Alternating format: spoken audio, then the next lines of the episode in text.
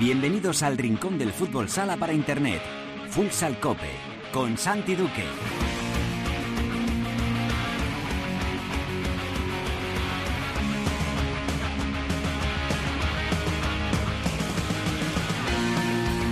Hola, ¿qué tal? Bienvenidos a Futsal Cope, la casa del fútbol sala en cope.es. Hoy alcanzamos el programa número 337, es el decimoséptimo capítulo de la décima temporada en este espacio reservado a todos los amantes de este deporte. Ya lo sabes, nuestro rinconcito exclusivo para hablar sin mirar el reloj de fútbol sala. La segunda jornada de la segunda vuelta, eh, es decir, la decimoséptima, se saldó con victorias sufridas de Inter y de Barça. Ganaron los dos por la mínima fuera de casa. Un nuevo triunfo de Valdepeñas, iba a decir que ya no es noticia, pero ganar en deporte siempre es noticia, pero es que lleva ocho victorias consecutivas.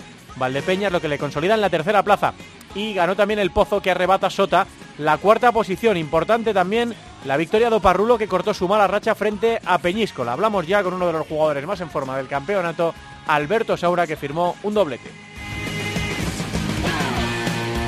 En la tertulia vamos a analizar lo ocurrido no solo en la jornada, sino también en la Copa del Rey, porque se está disputando la ronda de octavos de final. Ayer se jugaron cinco partidos y hay sorpresas significativas. De hecho, vamos a hablar con un jugador cuyo equipo ayer dio la gran sorpresa de la semana. Estarán en la tertulia para hablar de la Liga y de la Copa Óscar García, Teresa Sendín y Álvada. Además, haremos una llamadita a Gregorio León que están pasando cosas en la región de Murcia.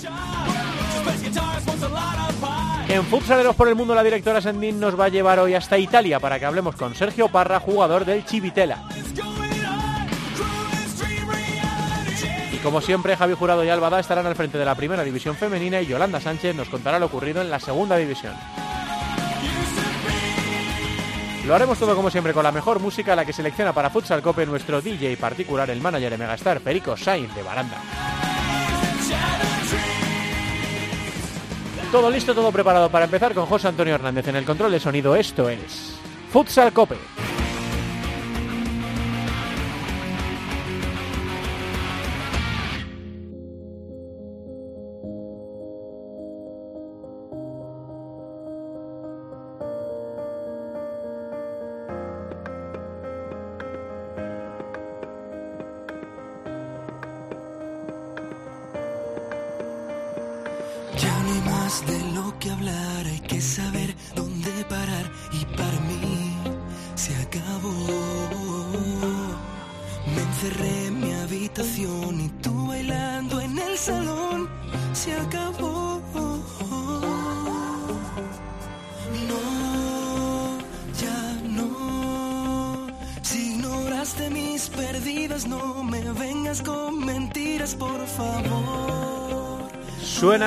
Futsal Cope Gonzalo Hermida, el artista gaditano que ya empezó a romper en 2019 y que dice Perico que va a ser de los protagonistas del año 2020. Es una de las apuestas de Cadena 100. Escuchamos Guajira de Gonzalo Hermida.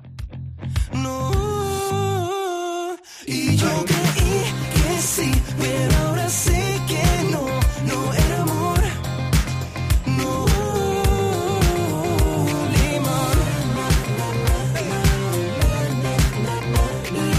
Guajira la escucharemos luego. Que esta que está sonando es Limón, me dice Hernández, que no te enteras, Antiduque. Claro, luego dirá Peri, pues, pues, pues no sé para qué presentamos artistas y luego no sabéis ni, ni cuál es la canción, ¿verdad? Y con razón, lo dice con razón. Nosotros sí que sabemos un poco más de jugadores de fútbol sala, que es lo nuestro, y de entrenadores y de partidos. Y está al otro lado del teléfono Alberto Saura, que es jugador de Opa Rulo, que fue fundamental para su equipo en la victoria del pasado fin de semana de Opa Rulo frente a Peñíscola. Hola Alberto, ¿qué tal? Muy buenas tardes. Hola, buenas tardes. Claro, se mezcla un poco en esta semana de Liga y Copa las buenas sensaciones por lo de la Liga y el- las malas por el batacazo de ayer en, en Copa. Caísteis eh, por goleada frente a Burela en el, en el derby. No sé si ahora mismo tienes. ¿Te dura el regustillo de lo de la Liga o estás enfadado, Alberto, por lo que pasó ayer en, en Copa? Eh, estoy bastante, bastante enfadado, la ya me verdad. imagino, ya me imagino. Eh, fue un partido extraño, no la verdad es que no competimos, no competimos nada. Eh, se vio uno parrulo diferente total eh, el sábado con, con ayer. No es excusa también de que somos pocos jugadores y, y las bajas no, no están mermando que, que haya muchos partidos seguidos. Pero bueno, al final pues fuimos allí, intentamos competir lo máximo posible y ya te digo que, que no lo hicimos. Hmm. Bueno, eh, la Copa, por tanto, hay que, hay que olvidarla, hay que dar carpetazo a este asunto. Leí también a Adri bastante disgustado ¿no? con, con lo que pasó ayer en, en Burela, porque además, Alberto, duele un poco todavía más porque era un derby, ¿no? Porque es contra Burela, que siempre hay más rivalidad, ¿no? Sí, claro, al final es un derby y, y duele, duele. La verdad que duele. Yo he vivido otros derby y, y se sabe lo que, lo que es perder y, y da gusto ganar. En casa ganamos y allí pues en Copa pues quizás no es lo, no es lo mismo que el día porque te estás jugando tres puntos, pero al final, como ya te he dicho, no, no hay excusa ninguna. Hmm, Intentando compartimentar un poco, las cosas marchan bien en Liga, Alberto. De hecho, algunas jornadas rozasteis las posiciones de Copa, estuvisteis clasificados para la Copa en algunas eh, semanas, eh, al final no lo conseguisteis, pero el objetivo que era la permanencia lo tenéis bastante a la mano. Son 20 puntos, hay quien calcula que serán 25, 26, 27. Eh, el objetivo principal del club para esta temporada lo tenéis casi, casi. Sí, el objetivo principal que nos marcamos al principio todo, todos nosotros y el club era, era la permanencia. Y al final pues en la primera vuelta luchamos por, por meternos en Copa, hasta la última jornada no se pudo dar, pero ya te digo, a día de hoy sigue siendo el mismo objetivo que es, la permanencia. Y no sé en cuántos puntos estará el, el corte para la salvación, pero ya te digo, es intentar conseguir los, los máximos puntos posibles. Y bueno, si nos podemos meter en playoff pues sería un premio grande, pero ya te digo, el objetivo principal es la permanencia. Mm, eh, estáis jugando muy bien, eh, además, no, no solo consiguiendo resultados, sino que estáis jugando muy bien. Bueno, Adri está a un nivel estratosférico, eh, brutal, que le ha devuelto a la, a la selección española. Rumbo también está haciendo, ha hecho muy buena primera vuelta. Y tu caso, Alberto, con siete goles, destacando en, el campeonato, cómodo, a gusto. Me imagino que contento con la decisión de to- que tomaste de, de ir a, a Ferrol. Sí, la verdad que, que como has dicho, por ejemplo, Adri está siendo determinante para nosotros porque es de los mejores jugadores de la liga. Todos nosotros estamos desempeñando un papel muy muy importante y bueno, y, y yo principalmente pues este año me encuentro muy muy bien, muy a gusto, en forma. De, el año pasado tuve una lesión grande y vine a Italia a tener un poco de mala suerte este año y medio y bueno, y por fin estoy encontrando encontrándome bien y, y contento. Vais al dentista este fin de semana. ¿eh? Va a coger el torno el doctor, ¿eh? y esto siempre hay que tener, hay que ser valiente, tener Hombre, cuidado que- y ir a por ello, sobre todo, Alberto, ¿no? Hay poco que perder en estos casos. Sí, sí, hay que, hay que pasar por ello de vez en cuando. Bueno, al final, pues sí, iremos pues allí a, a competir. Ya te digo que vamos pocos, porque somos pocos de momento. Eh, los nuevos fichajes creo que todavía no pueden jugar. Sí. Eh, Rajal y, y Yago e Isma le queda todavía un poquito. Y bueno, pues iremos allí, como tú dices, a pasar por el dentista y, y a ver, a luchar allí y, y a ver lo que podemos sacar. En el partido de la primera vuelta lo competisteis, ¿no? Fue 4-6 en casa, ¿verdad? Eh, sí, me parece sí, 4-6. Sí. Mm. Y no tienen aferrado, que siempre es un consuelo, Alberto, ¿no? Porque Hombre, le echamos mucho de menos todo, de verle por la tele, excepto cuando juega contra tu equipo. Cuando juega contra tu equipo dices, bueno, no le echamos tanto de menos, ¿no? Sí, la verdad que sí, que al final si, si está Ferran en pista es, es un jugador determinante que, que marca las diferencias y, y el Barça de hecho lo, lo está notando bastante. Pero bueno, eh, habrá que ir allí con, con todo lo que tengamos y a darlo todo. Pues nada, Alberto, que queríamos eso, darte la enhorabuena por el triunfo de la Liga y por esos dos golitos y que olvides rápidamente lo de la Copa, que al final estas cosas ya no mueven, agua pasada no mueve molino, así que a, a seguir Sí, remando, tenéis muy cerquita la, la permanencia y por qué no, como dices, si una vez conseguidos esos 25, 26 puntos de la permanencia, soñar con los playoffs de- del final de temporada. Un abrazo muy grande y enhorabuena por la temporada, Alberto. Muchas gracias a vosotros, hasta luego. Alberto Saura, el jugador murciano que lo está rompiendo en Opa Rulo Ferrol, que viene a hacer un doblete y dejar algunas de las jugadas más destacadas de la primera vuelta del, del campeonato. Vamos con la tertulia, Hernán.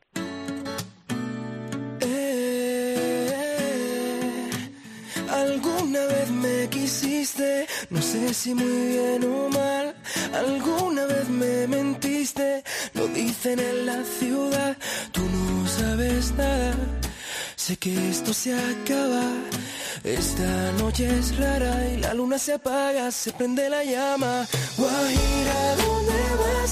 Con tu mala vibra, si no va la cosa. Guajira, ¿dónde vas? Pues si tú me olvidas, te muerdo en la boca. Guajira, ¿dónde vas? Con tu mala vibra, si no va la cosa. Guajira, ¿dónde vas? Pues si tú me olvidas, te muerdo en la boca. Esto sí que es Guajira, Hernández, que no te enteras. Esta es Guajira de Gonzalo Hermida. Hoy estamos escuchando a este joven talento gaditano que es una de las apuestas del año, uno de los artistas del año de Cadena 100. Bueno, hemos charlado con Alberto Saura, que es otro joven talento también, en este caso de Oparrulo Ferrol, que tiene a su equipo clasificado noveno, pero que viene de darse ese batacazo de la Copa del Rey. Vaya resultados que se produjeron ayer. Eliminado Movistar Inter, eh, le dejó en el camino solista la Vera eh, le ganó por 3 a 0 el conjunto talaverano y cayó también el Pozo Murcia, eliminado en este caso en el derby frente a Jimby Cartagena. Resultados sorprendentes en los octavos de final de la Copa del Rey. Lo comentamos ya todo con Teresa Sendín aquí en los estudios centrales de la cadena Copa de Madrid. Hola Teresa. Muy buenas. Alba da. Hola Albita, ¿qué tal? Muy buenas. Buenas tardes. Está también por ahí Oscar García. Hola Osquitar. Hola, buenas. Y ahora vamos a hacer un par de, de llamadas más. Eh, jurado, ¿qué, ¿qué, le está diciendo Hernández? ¿Está ya por ahí nuestro protagonista? ¿Nuestro segundo protagonista de, de la jornada? No, no está todavía nuestro protagonista. Bueno, ahora le, volvemos a llamar. Bueno, es que, eh, como decimos, Solista Lavera se ha convertido en el, en el prota de esta semana copera porque no dio ninguna opción a Movistar Inter. Eh, desde luego, Oscar llama mucho la atención este, este resultado y es un siempre la competición entre comillas menos importante, pero es un batacazo bueno para Inter. Sí, además por como dices por cómo se produjo el partido, porque eh, el partido empezó muy igualado, tuvo ocasiones Talavera, marcó esos dos goles a balón parado en la primera parte y, no es que fueron espejismo, la segunda Inter dio ese paso adelante, al final esto es fútbol sala, no es como fútbol que dices que puede rotar al equipo, al final los que jugaron son los que están, eh, el único que no fue fue Ricardinho, pero el resto eh, fueron los mismos y Talavera aguantó muy bien, tuvo varias ocasiones para para haber conseguido el tercero antes. Cierto que Inter también las tuvo, tuvo una jugada a Lisandro, Iker López en la segunda parte fue un gigante, el portero de, Talavera, pero compitió de tú a tú y ganó de ley, o sea, ganó el partido bien ganado. Y la verdad es que sí que es una sorpresa que un equipo de segunda eh, yo creo que ya lo es en general que un equipo de segunda gane uno de primera, aunque bueno, siempre podemos hablar de los de arriba, los de abajo, de una y de otra, pero que Talavera gane a, a Movistar me parece uno de los grandes sorpresones de la, de la Copa del Reino de esta temporada, sino de los 10 años que lleva. Sí, le deja a cero, además, no consiguió marcar Inter, que, jolín, eh, llama mucho la, la, atención, pero es que no fue el sí. único resultado sorprendente. Sí, y, y, apretando mucho, o sea, no es que no es que dijeras que hicieron un partido mal. En la segunda parte Inter apretó mucho, los últimos seis minutos lo jugó con portero jugador, o sea, eh, Talavera hizo un partido soberbio. Hmm. En el gran duelo de la segunda división, el Betis le ganó 3-2 a Antequera. Lo venimos a hablar con Saura. 7-1 Alba en el derby gallego eh, le metió eh, Burela o Parrulo. Burela que recordemos que va último en el, en el, campeonato. Sí, bueno, yo creo que quitando ese partido del Betis, el resto, y yo ya lo he dicho públicamente, me parecen sorpresas. No solo no es que sea una sorpresa que Burela le gane a Parrulo, que tal como ha transcurrido la, primera vuelta de esta temporada sí que puede llamar la atención, sino por el resultado, ¿no? No es que sea noticia que Burela le gane a Parrulo, sino que le gane 7-1, por lo menos para mí lo es. Creo que es un resultado muy abultado y los propios jugadores de, Oparrulo lo, saben y, y, han sido muy críticos, porque en las redes tanto Miguel como Adri como otros eh, compañeros sí que han dicho que ayer no estuvieron a la altura y por eso fue ese resultado tan, tan abultado. Jimby Cartagena le ganó eh, 3-2 al Pozo y Industria Santa Coloma se impuso 9-2 a Osasuna Magna. Otro resultado de los que llama la atención. En la misma línea que Adri y que Saura con Oparrulo, se ha mostrado, por ejemplo, Rafa Usín con Sota. Hmm. Dice, nosotros cuando perdemos, perdemos y ya está, dándolo todo, pero ayer no fuimos nosotros. A olvidarlo cuanto antes. Eh, yo no sé si le encuentras, Teresa, alguna explicación a estos... Porque no es un resultado sorpresa. Como dice Alba, son varias sorpresas que se han producido esta semana.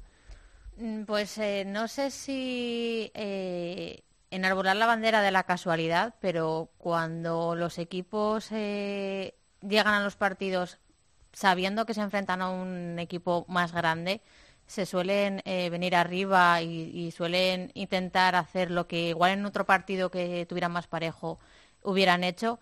Y si en ese momento les pillas a contrapié al equipo más grande, eh, en, teoría, en esa, en esa cancha, al final eh, consigues llevarte el, gato al agua y, por eso yo creo que se han dado estas, estas, eh, estos resultados. Porque igual, por una parte, ha habido un poquito de relajación por los equipos de primera que decían, bueno, no deja de ser la Copa del Rey, que sí le dan importancia últimamente, pero son las primeras rondas, va a ser más sencillo. Y en el momento en el que eh, se han visto que no iba a ser tan sencillo, ya era eh, irreversible la situación. Hay tres partidos hoy. Esto, el podcast caducará rápidamente en este, en esto que vamos a hablar ahora, eh, porque son casi tres derbis: Atlético Mengíbar Jaén, Peñíscola Levante y Hospitalet Belsport Barça. Eh, pf, pues vamos a ver, tal y como viene la, la Copa, yo si fuese Jaén y si fuese Barça no me fiaría. Eh, el Peñíscola y la Levante son eh, de la misma categoría, pero cuidado, ¿eh? Sí, sí, sobre todo la atención, pues está hablando mucho de las sorpresas, evidentemente la de, la de Inter es un sorpresón. El Jimby el Pozo yo creo que es una, una sorpresa relativa, porque al final es un derby Sí. y Cartagena tiene mucho nivel y bueno, juegan en casa de Cartagena, si hubiera sido en el Palacio hubiera sido otra cosa. Y los otros dos partidos es verdad que gana en teoría el que es menos favorito, pero también gana en casa. Y yo creo que la sorpresa es que sean resultados tan abultados. Ese 7-1 y ese 9-2 son resultados que me parecen exagerados para, para como son los, para los partidos que son, pero bueno, al final que gane Burel a Parrulo, que gane Industrias a, a Sota puede ser una sorpresa relativilla, Sí, pero sí. tampoco me parece lo de lo de Inter, por ejemplo, lo de Inter sí me parece un sorpresón y Hmm. un batacazo importante. Estamos intentando establecer comunicación con un jugador de Solís, eh, que es además viejo conocido de la primera división, con Sergio González, para felicitarle, pero se nos está resistiendo esa llamada, así que vamos a hacer lo otro que teníamos previsto también en la, en la tertulia, que es irnos hasta Murcia, para hablar precisamente de ese derby eh, y de la sanción a duda. Eh, Óscar, de momento son cinco partidos, a falta de recurso. Vamos a recordarle a la gente qué fue lo que pasó. Eh, ganaba Jimmy Cartagena este pasado fin de semana en casa, eh, pero en un lance a, a Industrias, ¿verdad? Eh, sí, con Industrias, sí. 5-2, sí. Sí, con Eh, y en un lance del partido eh, hay una falta, Sí. Una mano. una mano Una mano. fuera del área, eh, que era la La sexta. sí. Eh, no sé qué les pasó a los árbitros, que no, ya saben que cuando se produce una falta de este tipo, eh, tú puedes optar por disparar desde los 10 metros sin barrera, lógicamente, o disparar desde donde se ha producido la infracción sin barrera. En este caso era mucho más cerca donde se había producido la infracción. ¿Qué fue lo que pasó?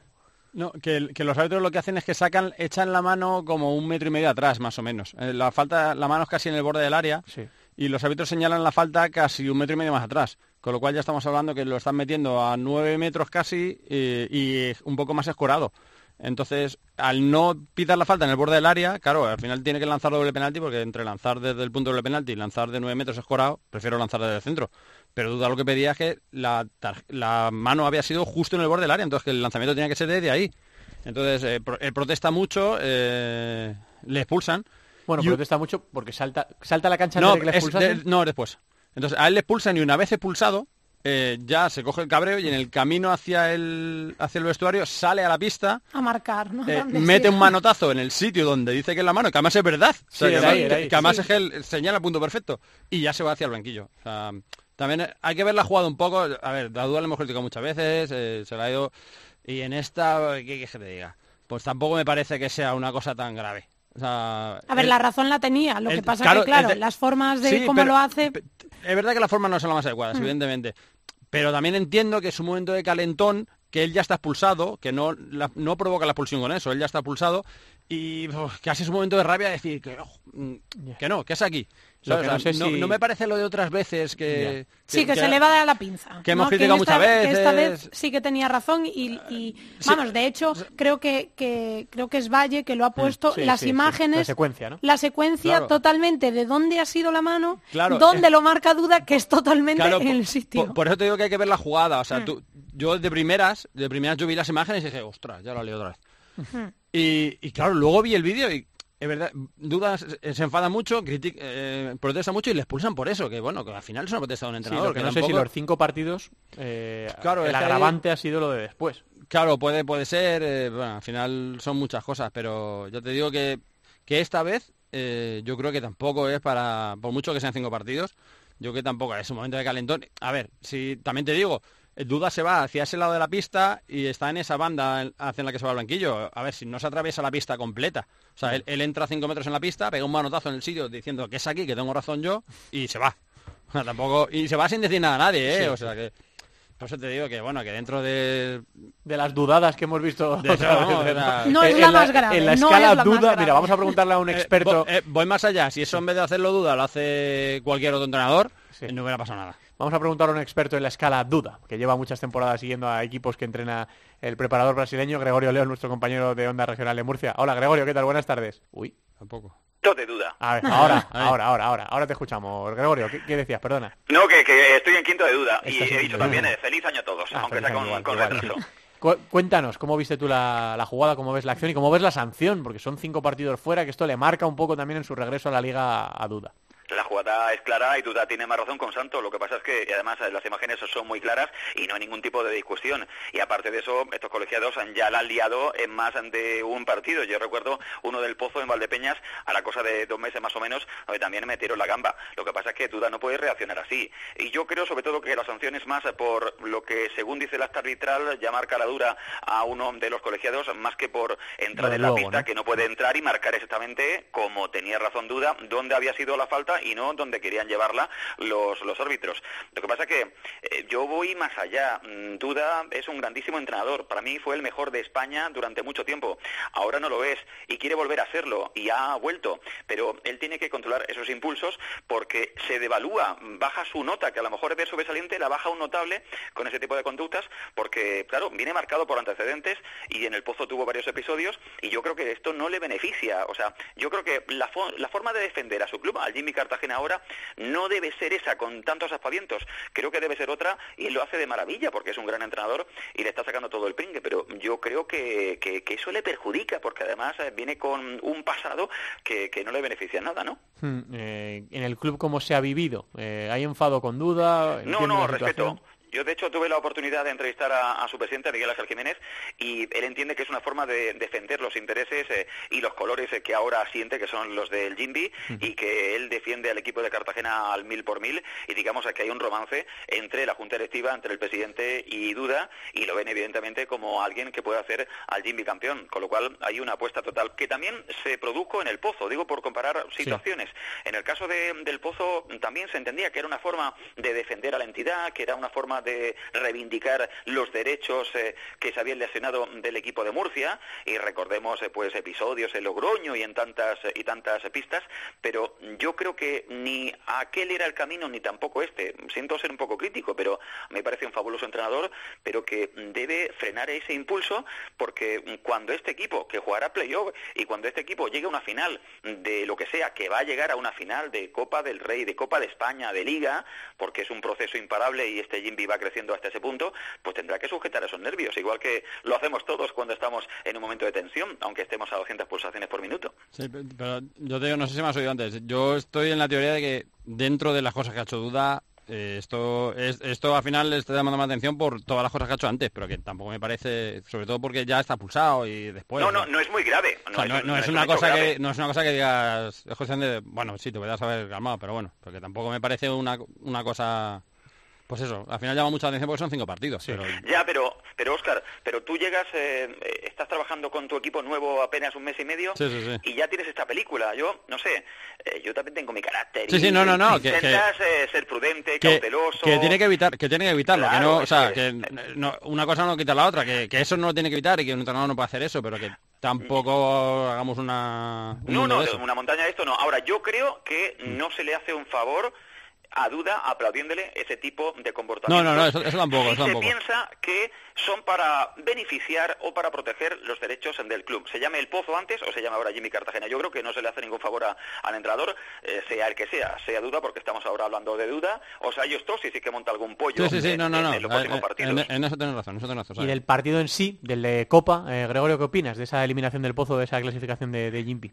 Pues la diferencia estuvo en que el Jimby se lo tomó muy, muy en serio y el Pozo pues no se lo tomó tan en serio. Ayer el equipo de Murcia, por razón que fuera, no tuvo la intensidad que se le pide, nos sacó la versión que sí le hemos visto en tantos partidos de mucha mayor exigencia, como por ejemplo en la Copa de Europa. Fijaos a qué equipo se elimina en la segunda fase, por eso va a jugar la, Final Four de la Champions, pero yo ayer eso no lo vi, eh, no lo vi. De hecho, mm, coloca al portero suplente, que al final es el mejor del Pozo a Fede, y, digamos que no saca a los, a los mejores. Y vi, y, repito que Fede hizo un partido fabuloso, pero daba la impresión incluso por la gestualidad eh, apagada ayer de, de Justosi y los tiempos muertos, que era un torneo al que no le otorgaba demasiada importancia y es muy importante porque no olvidemos que a Duda le salvó el cuello más de una vez agarrarse a ese tablón de madera que era la Copa del Rey. Hmm. Entonces, yo ya sé que Justosi está empeñado en la Champions y en la Liga y en la Copa de, Málaga, pero claro, te juegas eh, mm, ya todo a unas cartas muy concretas y yo hubiera intentado amarrar y más con lo golosa que se ha puesto esta Copa del Rey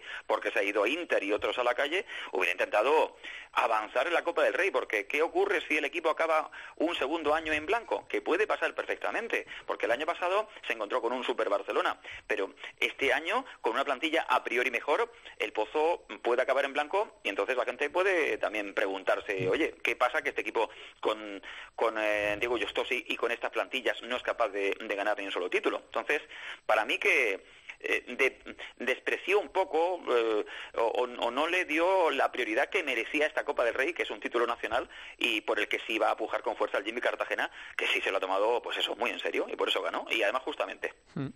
Bueno, pues eh, queríamos llamarte para eso, para ver qué pasaba con Duda, para ver qué, pensaba Jimmy y qué valoración hacías de... Bueno, y Jimmy, atendedme, porque ha fichado a Solano, va a fichar a Marinovich, yo creo que va a fichar a Bebe, va a reunir un montón de jugadores internacionales. Pero, pero año que viene, va ¿no? creciendo poco a poco y además va eh, saltando pasos va avanzando pasos más rápidos de los que yo pensaba.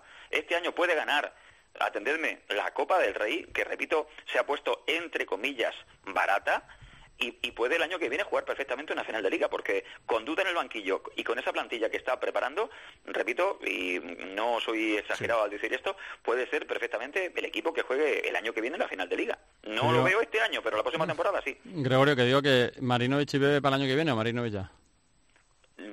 Marinovich, es que ya sabéis eh, cómo está la rodilla de mm. Marinovich, se querían examinarla, a ver cómo está. A mí mm. lo que me dicen desde el club es que Marinovich ya para la próxima temporada.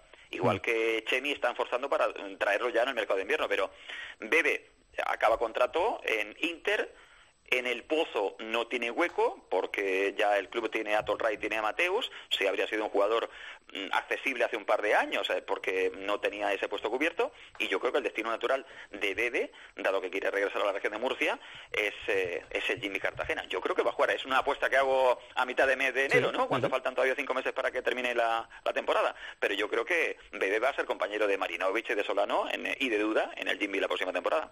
Bueno, pues veremos qué, pasa, pero tiene buena pinta el proyecto de, los meloneros. Gracias. Gregorio, un abrazo grande. Hasta la próxima, compañeros. Un placer. ¿Qué queréis decir eh, del Alba, Teresa, Oscar, del resto de cosas eh, de la jornada? Volviendo un poco a la jornada de Liga, esa victoria sufrida de Inter frente a Palma, ganaba por 1-4 y al final terminó complicándose un poco. Sufrió también mogollón el Barça cuando lo tenía, parecía tenerlo controlado y al final tuvo que sufrir para ganar a, Zaragoza. Eh, ¿Qué queréis destacar?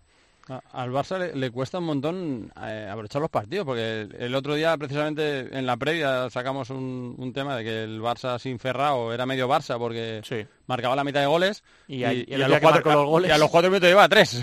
fue como, vale, no hay nada como sacar una cosa así. y cuando tenía el partido ganado, pues lo tenía ganado y controladísimo, se le escapó. Es verdad que Zaragoza jugó muy bien el juego de 5, pero al final sufrió más de la cuenta. Y el, y el, partido de Inter, yo creo que Inter estuvo muy bien. ¿eh? Se puso palma por delante, con lo que se supone, con lo que hay que remar contra ese equipo. Y en la segunda parte hizo una segunda parte muy notable. Es verdad que acabó sufriendo, pero bueno, a ver, si no sufres para ganar en Palma, no vas a sufrir en ningún lado. Pero sí que es verdad que, que todo lo bien que hizo ese partido de Palma lo hizo mal ayer. Bueno, yo creo que esta temporada estamos viviendo algo excepcional en el sentido de, eh, se habla mucho de la igualdad, pero más que la igualdad yo lo que veo es que a los tres de arriba, que es lo que nos tienen acostumbrados a ganar todos los partidos, esta temporada los veo más flojos. Quizá lo del Barça es mucho también por lo de Ferrao, Lozano y todas las lesiones y todo lo que, lo que ha tenido esta primera vuelta, pero lo que a mí me sorprende es que ganan muy justos, eh, tienen derrotas o empates contra equipos que otras temporadas no hubiese sido así y que Inter hoy en día es el que va primero y ayer lo eliminan de la Copa eh, un equipo de segunda que evidentemente todo el mérito para Talavera porque hablamos de Inter, pero ojo que para ganar a Inter tiene que haber un equipo que realmente se lo crea y salga a ganar. Pero a nivel de liga creo que lo, que está siendo muy igualado porque hay equipos como Valdepeñas que se han venido arriba y que nos dan sorpresas todas las jornadas, porque ya ni hablar de sorpresas, porque llevan ocho eh, victorias consecutivas, que ni Barça ni Inter, que ya es decir, pero es que los tres de arriba no están haciendo las cosas como otras temporadas. A mí me, eh, sorprendió eh, la vuelta que ha conseguido dar Oparrulo, a pesar del tropiezo en la, en la Copa del Rey, la, la, racha de derrotas que llevaba cuando les veíamos como uno de los candidatos para esa, para esa Copa de España, de repente entró en una racha complicada que no conseguían sumar de tres, eh, ganarle de tres a, a Peñíscola, o sea, 5-2 a Peñíscola, sumar esos tres puntos ante un rival eh, directísimo para mirar a playoff, eh, puede ser el impulso que les dé en, esa, en la liga para, para volver a tirar para arriba y empezar a, a sumar y estar más en posiciones más altas. Y lo de Valdepeñas, que es que Es, un escándalo, Valdepeñas es un escándalo. Tiene 24 de 24. Eh, dice, me- lo comentábamos arriba y me dice jurado, pero cayó en Copa, pero en Copa no perdió. Se fue por penaltis. Sí. Eh, yo no sé. Y tiene al Pichichi y sí, es no- que no- son no sé dónde muchos está el techo. factores. Si es que estuvo segundo un buen rato durante la jornada hasta que el Barça consiguió ganar en Zaragoza. Eh, recibe a Palma, en, yo creo que en el mejor partido de la jornada que viene. Eh, yo no sé, Oscar, no sé. Es que no es una racha ya, es que ocho victorias no, no. consecutivas no es una racha. No, no, y que estamos en la segunda vuelta ya, que no es, es una pasada. O sea, a mí me parece que me parecía, eh, lo he dicho varias veces, que el equipo había dado un salto de calidad esta temporada, que tenía que estar para no sufrir para estar metido, peleando y metiéndose entre los ocho primeros, pero lo que está haciendo es es una barbaridad y yo creo que, que además es muy bueno para el fútbol sala, que un, Sí, sí, que un equipo como este, eh, modesto, de que arrastra una ciudad detrás, que eso muchas veces hemos perdido eso, muchas veces hemos perdido eso, pero hay que valorarlo, como su día hizo Segovia o eh, pues como hace Jaén. Al final, el que el fútbol sala arrastre una ciudad detrás es, es algo que hay que, que hay que valorar mucho y si encima lo hace pues, jugando tan bien y con tan buenos resultados, pues oye, vamos, matrícula de honor para ello ya. Y con Catela, que debuta con gol. Y Sí, sí, sí. es que... Bueno, es que los fichajes que ha hecho Valdepeñas eh, de- eh, desde el verano hacia aquí, para mí me parecen todos acertadísimos. Ya no solo porque evidentemente luego tienes que, que conjuntarlos, ¿no? Y que a nivel de equipo sí que se juegue de una forma colectiva, pero es que individualmente lo que ha fichado ha sido muy bueno y le está dando muy le buenos está resultados. muy bien. Eh, lo de Edu, eh, Sí. otra vez hace dos o tres paradas en... Bueno, ha sido convocado Tudela, no totalmente acertado, Sí. vamos. No, y el, y el salto de calidad, por ejemplo, el nivel que ha recuperado José Ruiz me parece una barbaridad. Sí. O sea, además, mira, curiosamente yo estoy viendo el, el Movistar Interval de Peñas, que hizo un partidazo espectacular José Ruiz, y estaba en ese partido Fede Vidal. Y lo comenté con él y luego dos días después presentaron el partido de Japón y lo estuve comentando con él. Digo, macho, es que José Ruiz está para ir a las selecciones, es increíble el nivel que está. Se rió, no me... sí, sí, bueno, tal, no sé qué. Y justo esa tarde o la tarde siguiente fue cuando se lesionó Marto- se anunció el Marto Rey y llamaron a José Ruiz. Y es que es verdad, es que está a un nivel espectacular. Sí, sí. La verdad es que... Eterna juventud. Sí, sí, sí. Bueno, y vamos a comentarlo, lo habíamos citado para hoy, pero por distintas cosas no ha podido ser. Vuelve Nano Modrego a Zaragoza. Bueno, Eh, con la salida de Arturo Santamaría, bueno, evidentemente tenían un problema.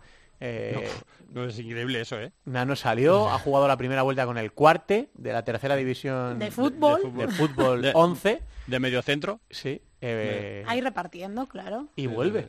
Y vuelve a, a Zaragoza. Eh, pues, ¿qué le vamos a desear a Nano? Pues toda la suerte del mundo para esta segunda vuelta. Seguro que sigue metiendo goles porque los viejos rockeros no. Sí, los que, no, mueren. los que no meten en el fútbol, que en el, que en el fútbol creo que metió uno, me parece. O sea, claro, juega muy Bueno, la pero portería. es que es mucho más de fútbol sala que de Sí, fútbol. Claro, claro, claro. Pues No, mira, y, y que al final, pues mira, que esto sirva para que, eh, pues no sé si este verano o el verano que viene o cuando sea, que pues que tenga una salida. Claro, que lo que él Dios, quería. Como ¿no? Dios manda. Poder retirarse en su equipo. Pues sí. Eh, Fútbol Emotion Zaragoza, eh, Jimby Cartagena, el viernes a las ocho y media. Vamos a repasar la jornada número 18, 18 y me decís el que más os apetezca, ¿vale? Fútbol Emotion Zaragoza, Jimby Cartagena, Osasuna Magna Industria Santa Coloma, estos dos el viernes ocho y media. Sábado a la una en gol, eh, Viñalbal y Palma, el Zaragoza Cartagena lo da la Liga Sports TV. Eh, Servigroup Peñíscola Jaén, este es a las 6. A las 6 también el Pozo Murcia Costa Cálida, Aspil Jumper Rivera Navarra, la Liga Sports TV. 6 y media Movistar Inter Córdoba. Y a las 9 Barça o Parrulo, la Liga Sports TV. Y para el domingo quedará el Levante. Uy, se me ha actualizado Bure- la Burela. Burela. Burela, justo. Así que nada, lo que, que queráis decir, del que más os apetece. Bueno, yo creo que no hace falta que lo diga, ¿no? Pero no porque sea. Pero no porque vayamos nosotros. lo- lo digo yo, lo digo yo, lo digo yo que no voy. Que Lo digo yo que no voy. Vale, ¿no? vale. Sí, Villarreal y Palma me parece. tiene una pinta el partido. Ti- Tiene su punto los Osasuna Magna Industrias, por aquello del partido de ayer. Pues sí, Hmm. Pero- la venganza. Sí, pero ese Viñalbal y Palma mola mucho. Mola un montón. Eh, Teresa, ¿tú qué dices? Pues aparte de ese Valdepeñas eh, Palma, me gusta mucho ese Magna Santa Coloma, por aparte del partido del- de ayer de Copa del Rey, porque en Liga ya viene Magna de empatar contra Burela Sí. y ha enganchado ahí esos dos resultados Negativos. eh, negativos que tienen que empezar a volver a sumar en positivo. Es que tienen ahí como una capa ahora de, de noticias de si se van Sí, sí, dos joder, pesos fuertes, revuelta, sí. que no es fácil a veces que eh, combatir o jugar con lo extradeportivo, porque eso pesa mucho y cuando los resultados no van bien. Yo voy a decir otra vez el Valdepeñas Palma, no Claro, pasa nada, ¿no? No. hay penalización Palma, por repetición. A mí me mola el Inter Córdoba. Creo que puede ser un, un buen partido porque Córdoba ya en la primera vuelta le dio una guerra tremenda Mm. a Inter y creo que el Jaén, el Peñíscola Jaén también va a estar bien. Pero oye, pues nada, a disfrutarlos, ¿no? Se pueden ver cuatro en la tele. eh, Zaragoza Jimbi, Valdepeñas Palma, el Pozo Aspil y el Barça Parrulo. Así que nada, a disfrutar todos de, de la jornada número 18 de, de fútbol sala. Esta zona de la temporada siempre parece un poco más como descafeinada, ¿no? Porque queda un poco de tiempo para la Copa de España todavía, para la Final Four de la Copa de Europa. Eh, bueno, sí, la, la Copa del Rey que anima un poco el cotarro, pero mm, no se preocupen que en nada, en nada, en nada estaremos Estamos en Málaga. Eso es. Yo con mi pedrada. Qué previsible soy ya. Bueno, Skital, ¿quiere decir algo más? Voy a meterme en el terreno de Alba, que no sé de qué va a hablar luego, pero imagino que, lo comentará. Eh, dar la enhorabuena a Ana Luján por llegar a esos 100 partidos, Tremendo, sí. porque hay que valorarlo. Ha llegado- es la primera que llega a 100 partidos con la selección femenina. Y luego estoy leyendo ahora una cosa que ha salido hoy, que por lo visto se va a reactivar ese mundial que, que se jugaba. El último se jugó en Guatemala en 2015 y al parecer lo va a organizar Brasil del 10 al 19 de julio. Eh, una fecha un poco complicada, pero no sé si España va a estar o no está. Imagino que, harán por estar, pero he preguntado, no, no me han sabido responder, pero parece que se va a activar un mundial femenino de selecciones. Sí, a ver, dos cosas. Una con lo de Anita, que luego lo comentaremos, pero el mérito ya no solo que con 28 años que tiene lleve 100 partidos, sino que hay que recordar que la selección femenina había veces que jugaba uno o dos partidos Sí, al sí, año. es decir, no es que sean convocatorias como hay ahora, que ahora a cada poco hay convocatorias, hay partidos amistosos y evidentemente es fácil sumar, pero es que yo Anita Luján, desde que la empecé a ver jugar o desde que la conocí en las pistas con 12-13 años, que se iba de todo el mundo, pues es todavía más admirable que con 28 años y la trayectoria que ha tenido el fútbol sala femenino en este país haya conseguido 100 partidos internacionales.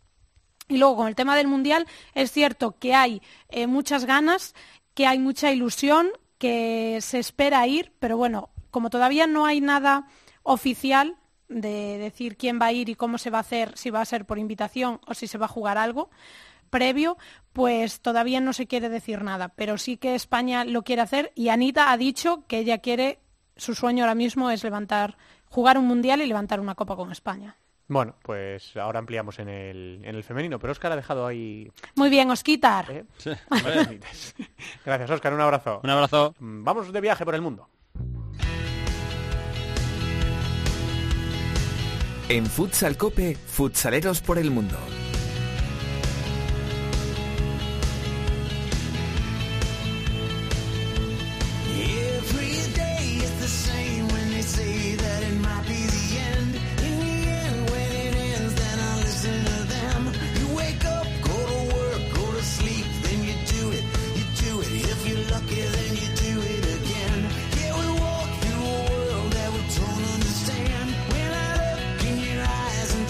Pues nada, vámonos a Italia, Teresa Sendín, Viaje cortito, he Bien, dicho, no, no, pero- le voy a forzar la maquinaria. sin queja. Italia sé que te agrada, así Sí, que hemos sí, sí, dicho, Esta, esta semana vamos a tenerla tranquilita, ya la haremos sufrir en próximas. No hay prisa.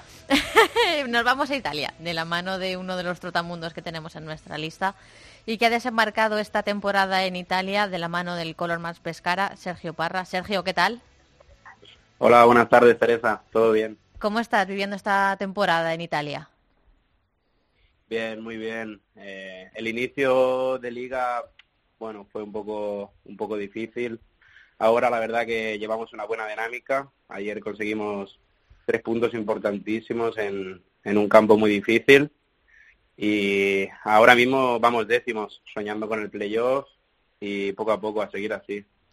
Eso te iba a comentar. Eh, décimos en esa clasificación. eh, ¿Os pensabais que iba a estar un poquito más arriba por el proyecto a principio de temporada? Eh, ¿Era donde esperabais estar? ¿Cómo valoráis esta, esta temporada, lo que lleva de ella? Bueno, nosotros sabíamos que la, la liga en Italia es una liga muy fuerte. Nuestro sueño desde el principio de temporada era estar en playoff. Eh, viendo los primeros partidos, eh, el, el objetivo fue al menos no intentar estar en los equipos de abajo. Ahora, con la buena dinámica, estamos empezando a soñar otra vez. Queremos estar en, entre los ocho primeros, entrar en playoff. Y ahora mismo el objetivo es ese. Eh, hablar de esos, de esos playoffs, eh, supongo que mirar a cuotas más altas eh, como posibles títulos o pelearlo con los, con los de arriba es un poquito complicado. ¿Cómo, lo, cómo veis esto a, corto plazo de cara a posibles competiciones? Bueno, eh, emparejarnos con, bueno, compararnos con los equipos de arriba es bueno. La verdad que son equipos muy fuertes. Aquí en Italia juegan muy bien al balón.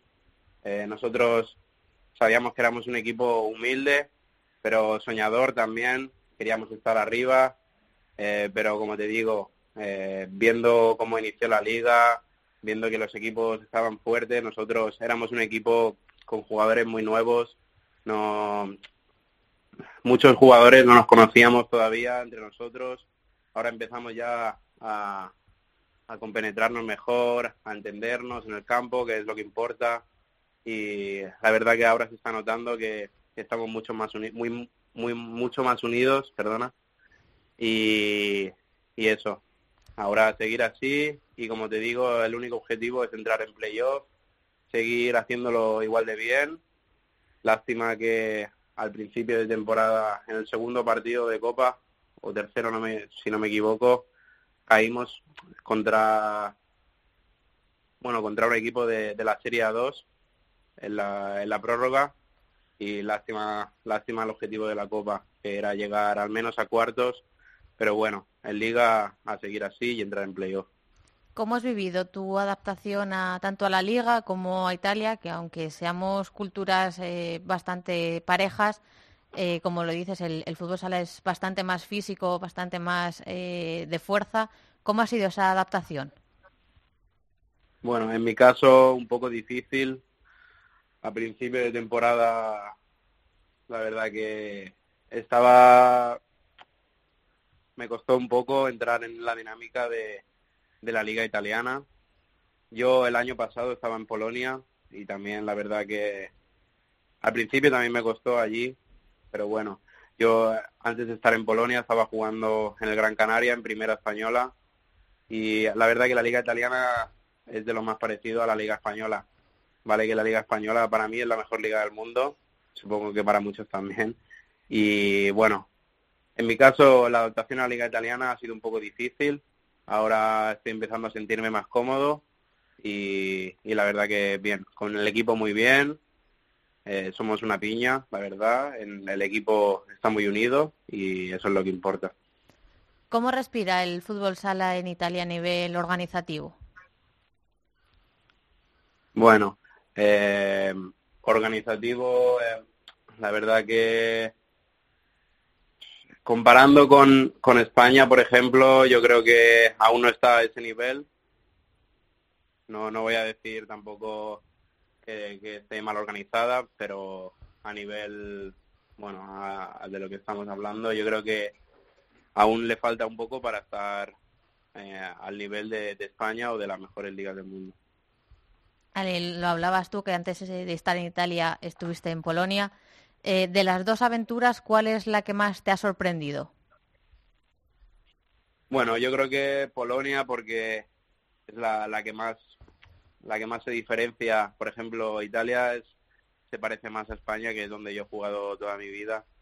Polonia era todo muy diferente, sin contar, bueno, la adaptación del idioma, de la liga, que por ejemplo había muchos campos de goma, eh, había equipos que, que a lo mejor eran muy físicos, no sabían mover el balón, pero luchaban como, como guerreros y la verdad que fue, fue, fue bonito porque era muy diferente a lo, que, a lo que había visto toda mi vida y yo creo que Polonia, sin duda. Sergio, que nos alegramos mucho de, de saludarte en Futsal Cope, eh, que ya yo creo que ya has superado lo, lo, más difícil, porque no es fácil cambiarse de país y no es fácil cambiarse dos veces en dos años, ¿no? De, pasar de España, o en este caso de Gran Canaria a Polonia, de Polonia luego a Italia. Así que esperemos que puedas disfrutar más de esta segunda parte del campeonato, lograr eh, tus objetivos y que ya sabes que nosotros desde aquí estamos pendientes de, todos vosotros los que estáis trabajando en el fútbol sala fuera de, nuestro país. Un abrazo muy grande.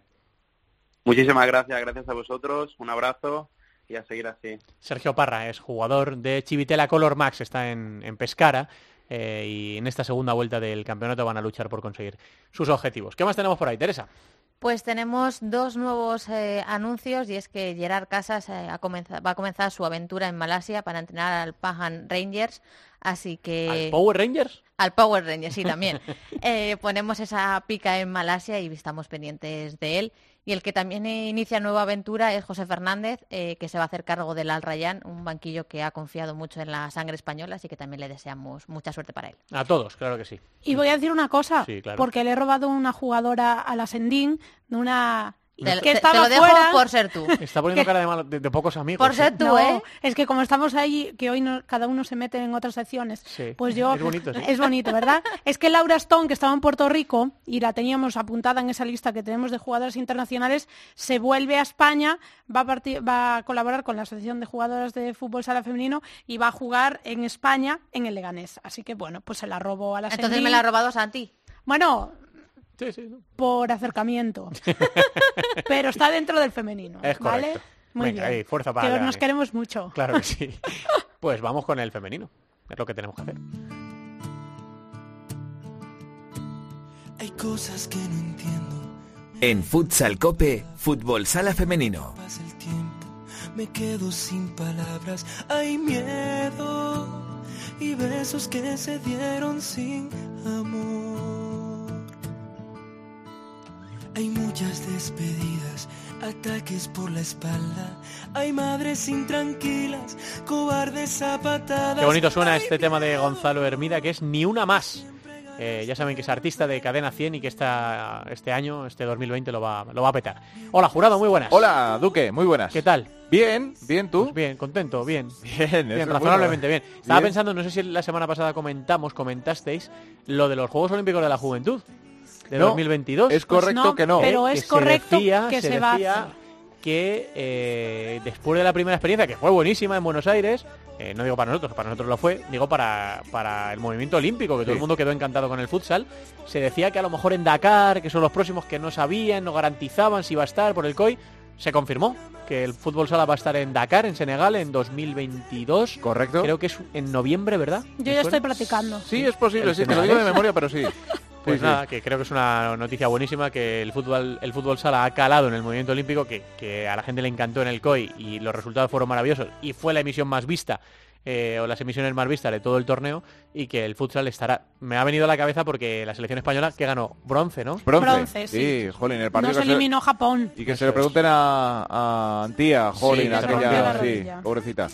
Pues eso, que, viva el fútbol sala también en el movimiento olímpico. Sí, sin duda, va a ser la mejor noticia. En cuanto aprenda el, el, fútbol grande, por decirlo de alguna manera, y el Comité Olímpico que sepa también, es que va a ser todo un acierto quitar el fútbol 11, que tanto es un debate que sigue abierto y en cuanto al fútbol sala, deporte absoluto, que esté en los Juegos Olímpicos, pues... Eh, no va a salir ya. Porque no, mando yo, porque en medio minuto digo el fútbol 11, muy bien, ya tiene Gracias por todo, hasta luego.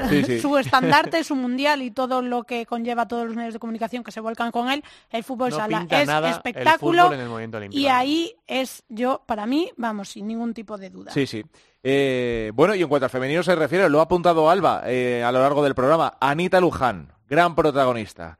La oh, jugadora conquense, 100 partidos con la camiseta de España. Ayer en ese partido que jugaba la selección española eh, frente a Portugal, precisamente en Tierras Lusas, en Villarreal. Eh, pues nada, con 28 añitos, 100 partidos a sus espaldas con la camiseta de la selección española, que se dice pronto. Y los que la quedan, porque eh, eh, tenemos a Anita para rato. Sí, y es algo que, me alegro mucho porque eso eh, dice mucho de lo que es este deporte, ¿no? de lo que es el fútbol sala y que haya jugadoras como Anita que han tenido muchas ofertas, que, se han quedado aquí, que, han, que ha evolucionado deportivamente en, España y ha hecho crecer la, la Liga Española, pues a mí me alegra. Yo lo he dicho antes, yo conocía Anita, yo qué sé, tendría 12 años o menos. Y es que tú la veías y decías, todo el mundo hablaba de ella. Jugaba con el Alcalá y todo el mundo se quedaba boquiabierto diciendo, madre mía, esa niña. Esa niña que con 15 años empezó a jugar en División de Honor y que con menos de 18 ya estaba jugando con la selección, con lo cual que con 28 años, como dije antes, tenga 100 partidos con la absoluta, la jugadora con más internacionalidades, pues es algo que, que lo tiene que celebrar y que me consta que lo está haciendo. Sí, es una de las jugadoras, eh, su nombre, la gente en cuanto eh, los que estamos más o menos metidos en esto del fútbol sala, pues eh, Anita Luján es un referente. Hay otras que te pueden sonar menos, pero Anita Luján, todo el mundo, incluso la gente que nos sigue de forma habitual el fútbol sala, la conoce. Es un nombre reconocido, ¿no? Hmm. bueno, ayer se volvió a salir. el partido fue realmente bueno, el que jugó frente a Portugal. Eh, Anita no marcó, pero sí que eh, dio la asistencia, entre comillas, del 1-4 definitivo, que lo marcó FIFO en propia meta, eh, a pase, por decirlo así, de, Anita. Hoy, nuevo ensayo frente a Portugal, también en el mismo escenario, o sea que será su partido 101, si Claudio Pons decide darle minutos, que seguro que sí. Así que nada, el test está saliendo a las mil maravillas. Sí, bueno, hay que que recordar que Portugal, eh, jugamos la final de, la Eurocopa contra ellas, que junto con España es una potencia mundial en fútbol sala femenino, que tiene jugadoras como FIFO, que en los Juegos Olímpicos de la Juventud nos dejó alucinados y dejó alucinados a todo el mundo porque su calidad es tremenda y es una jugadora muy joven, que tiene 18 años. Y bueno, lo que es cierto es que es muy meritorio que España eh, le gane 4-1 a una selección tan fuerte, con una defensa tan dura y que es muy difícil marcarle, porque es cierto que nos hemos enfrentado en numerosas ocasiones em, en los últimos tiempos, porque es muy fácil eh, hacer amistosos contra una selección que tienes ahí cerca y que eh, tienen una calidad más o menos similar a nuestra selección, y normalmente acaba 1-0, 2-1, por eso el 4-1, un resultado tan abultado y como jugó la selección española, pues creo que, es digno de, admirar. Mm, eh, eso en cuanto a la selección, porque la liga no, no cesa, eh, la segunda vuelta ha comenzado con el Atlético, con el Futsi, otra vez dando caña. Eh, ganando victoria 2-4 en cancha de Universidad de Alicante, también ganó Burela, eh, y además ganó apoyo, que es uno de los equipos que está ahora luchando por meterse entre los cuatro primeros. Eh, aprovechó también su traspiesa el Corcón, que ganó en cancha de Bilbo 2-4, y luego, qué decir de, de Orense en Vialia, ganó 2-4 también en Leganés. Así que en la zona alta, si dejamos a Futsi que siga por la autovía a la velocidad que quiera, pues eh, ahí tenemos a Burela, Orense, Pollo, Alcorcón y Móstoles, que también ganó, hay que destacarlo, meritorio sexto puesto del conjunto mosteleño que también venció 6-1 a Sala Zaragoza. Bueno, yo creo que en esas victorias, eh, porque ya decirlo de que Futsi gana, creo que todas las personas que nos han escuchado toda la temporada parece que somos un disco rayado. Futsi gana, Futsi gana, gana, Esto como sería en Twitter, Futsi gana, da igual cuando lo leas, ¿no? sí, da igual, pues totalmente cierto. Entonces, eh, como es, eh, vamos a ponerlo al revés, ¿no? Como Ciudad de las Burgas solo había ganado un partido en toda la temporada, ganó un partido muy importante contra un rival directo como es el Alacant, que están ahí luchando por esa eh, salvación. Eh, creo que esa victoria es muy importante, ya no solo porque somos tres puntos frente a un rival directo, que aún así yo creo que es muy difícil la salvación porque hay todavía muchos puntos eh, que tiene contra, eh, entre que es el que ahora mismo está marcando ese, esos puestos de, descenso, creo que es a nivel moral, ¿no? que llevamos una racha de derrota tras derrota tras derrota y el conseguir una victoria frente a un rival directo sí que hace que cambies esa dinámica y puede cambiar el ritmo de, esta segunda vuelta en fútbol sala femenino. Hmm, eh, la zona baja está pues prácticamente a dos victorias, que un equipo consiga hilar dos victorias consecutivas y va a dar un paso hmm. de gigante, tal como está la situación. Bueno, em, al margen de la selección española, la competición liguera vuelve este fin de semana. Tenemos un, montón de partidos también interesantes, Salva. O sea que tenemos ahí un poco... Eh, no hay enfrentamientos directos, sobre todo por la zona alta, así que vamos a ver si salta la sorpresa por alguna de las pistas. Sí, yo me quedo con el Ourense en Vialia Universidad de Alicante por el transcurso de Ourense esta temporada y por lo difícil que es eh, ganarle a un equipo como Universidad de, Alicante, aunque empezó mal, sí que se ha recuperado y, ya vuelve a estar donde todo el mundo eh, lo solemos ver o lo solíamos ubicar. Entonces creo que para mí es el partido de la jornada. Vamos a ver qué nos depara y vamos a ver si hay sorpresas por la parte de abajo. Bueno, que lo he dicho muy rápido, eh, se me pasaba por alto, evidentemente, el Alcorcón Pollo Pescamar, que ahora mismo también, situados, sí, las circunstancias les han hecho igualarse en la tabla, sí, sí, sí.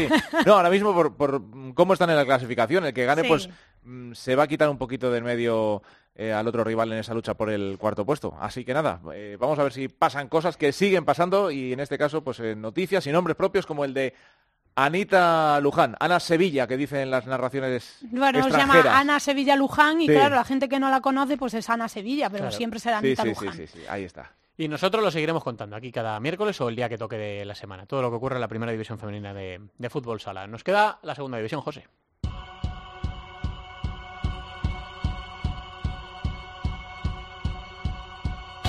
La segunda división en Futsal Cope.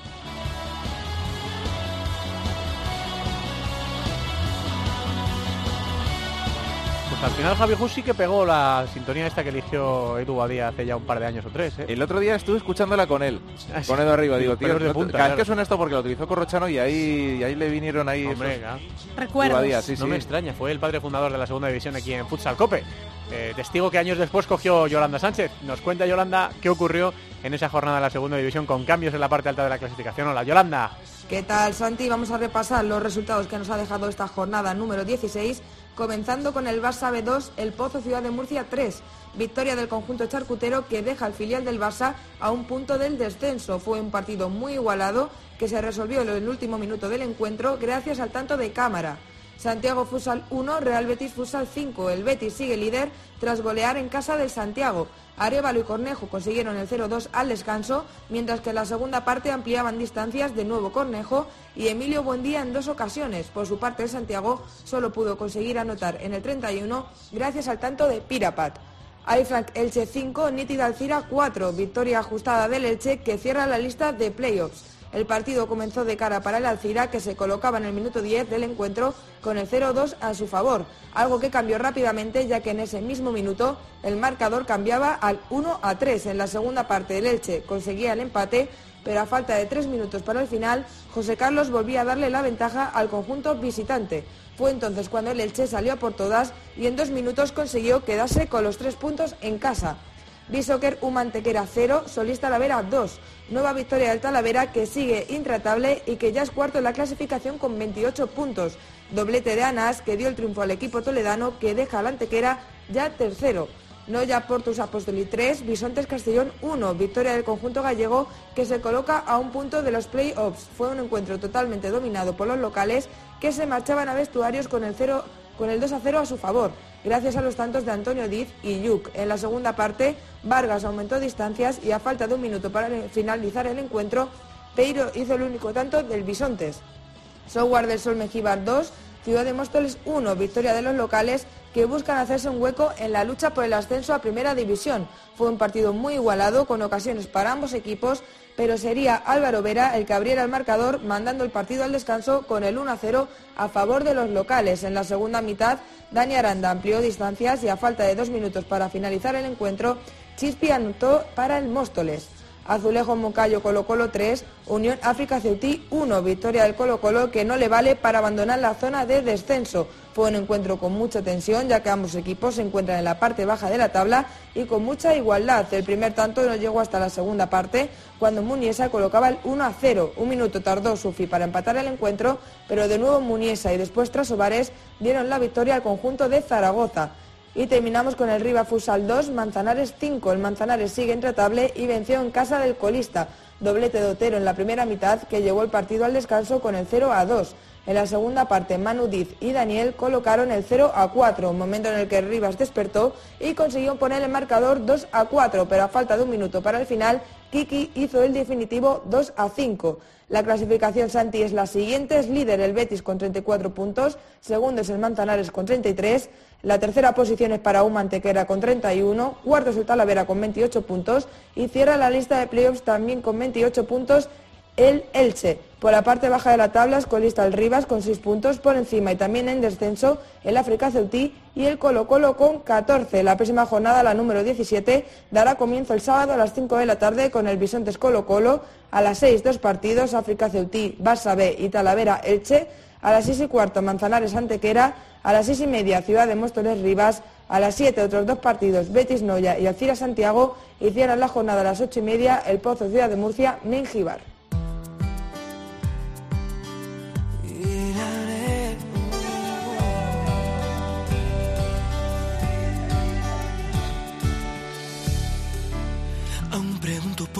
Y te han vuelto a ver. Se borró tu número de aquel papel que escribiste a escondidas, jugando un poco. El caso es que la incertidumbre no me sienta bien, me quedé con las Suena muy bonito Gonzalo Hermida, esta es Noche Estrellada, la hemos escuchado durante todo el programa, le deseamos mucha suerte con su carrera musical, es uno de los artistas de Cadena 100 para el año 2020. Pues nada, que hasta aquí esta edición de Futsal Cope, que es la 337, que no está mal, 17 llevamos ya este, este año, y nada, que está que de verdad, que los que tengan un poco de bajoncillo ahora, porque es que falta mucho para la copa, tal, nada. Tres días estamos haciendo las maletas para, para Málaga. Así que ánimo a disfrutar de cada jornada de la Liga Nacional. Esta jornada pinta muy bien y tiene muy pinta muy bien y tiene muy buena pinta. Así que el miércoles que viene hablaremos de ella aquí en Futsal Cope, del masculino, del femenino. Viajaremos por el mundo y, la segunda división y todo lo que haga falta. Gracias por estar ahí, un abrazo, hasta luego. Nuestro correo electrónico futsalcope.cope.es, en Facebook Futsal Cope y en Twitter arroba Futsal Cope.